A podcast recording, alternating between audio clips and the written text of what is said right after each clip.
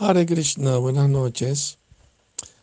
Un día que Madre Yashoda estaba batiendo el yogur para hacer mantequilla, Krishna vino por detrás y empezó a jalarle el sari, dándole a entender que tenía hambre, que quería comer.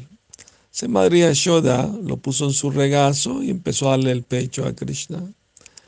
Pero a mitad de, de ello se acordó que tenía una olla de leche al fuego y se levantó a salvar la leche, ya que la leche estaba muy desesperada de servir a Krishna y podía desparramarse suicidándose de esa manera.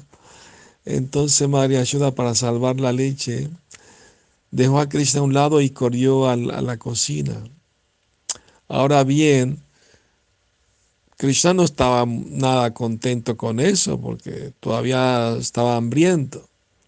¿Y por qué Madre lo dejó allí para cuidar de la leche? ¿Acaso es más importante la leche que Krishna? No, en realidad esa leche era una leche muy, muy especial. Porque de las 900 mil vacas que tiene Nanda Maharaj, hay unas 10 muy especiales que le dan unas hierbas muy aromáticas de comer y producen una leche muy espesa, muy dulce para Krishna. Se Madre Ashoda quería hacer unos dulces para Krishna con esa leche, por eso corrió a salvarla.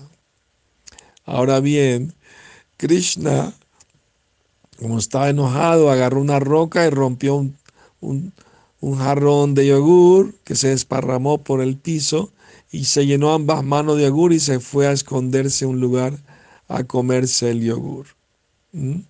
Y mientras comía el yogur, sentado sobre unos jarrones rotos, miraba de reojo para todos lados. Sabía que había hecho una travesura. Cuando salió, regresó Madre Yashoda, vio el jarrón roto y el yogur desparramado Ah, ese debe ser una travesura de Krishna porque no está aquí. ¿Mm? Mañana les cuento más del pasatiempo de Damodar. Que sueñen con Krishna.